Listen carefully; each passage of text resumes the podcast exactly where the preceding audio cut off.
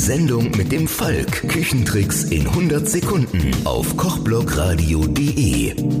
Hallo, hier ist wieder euer Online-Koch Thorsten Falk mit den Küchentipps in 100 Sekunden.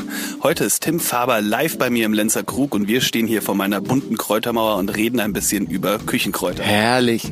Wir haben hier eine kleine Kräutermauer angelegt. Das sind ganz normale Gartensteine, wo wir Kräuter reingepflanzt haben. Wir kaufen fertige Pflanzen aus dem Blumengroßmarkt, die wir dann einfach hier in vernünftige Blumenerde setzen.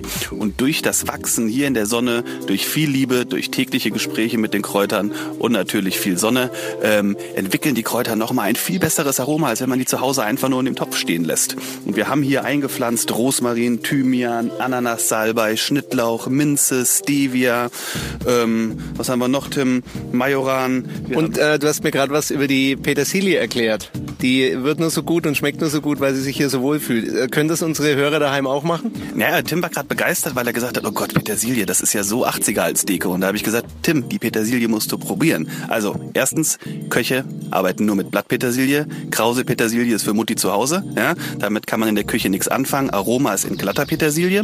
Und wir haben ganz normale glatte Petersilie gekauft in Töpfen, haben die ausgepflanzt und nach drei, vier Wochen Sonne, Regen, ja, und bisschen Liebe, ähm, kriegt die ein tolles Petersilien-Aroma, was man von Petersilie aus dem Supermarkt überhaupt nicht kennt. Probier das mal aus. Hier vorne hast du noch was. Das ist Basilikum, sieht aber auf den ersten Blick nicht wie Basilikum aus.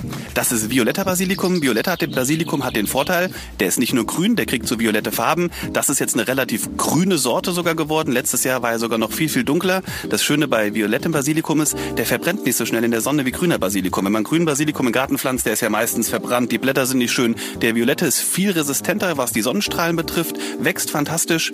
Immer als Tipp im Terminaltrieb, das ist der Spitzentrieb in der Mitte, die obersten Blüten abknipsen und schon teilt er sich ähm, und es entwickelt sich ein riesiger, buschiger Busch. Die 100 Sekunden sind um. Ich packe jetzt äh, mal den Container ins Auto für die Heimfahrt nach Bayern und mach's gut. Tschüss, Thorsten. Tschüss Tim, mach's gut. Ich bin weg mit dem Container. Das war wieder euer Thorsten Falk mit den Küchentipps in 100 Sekunden. Schwingt den Löffel und hört mal wieder rein auf kochblockradio.de.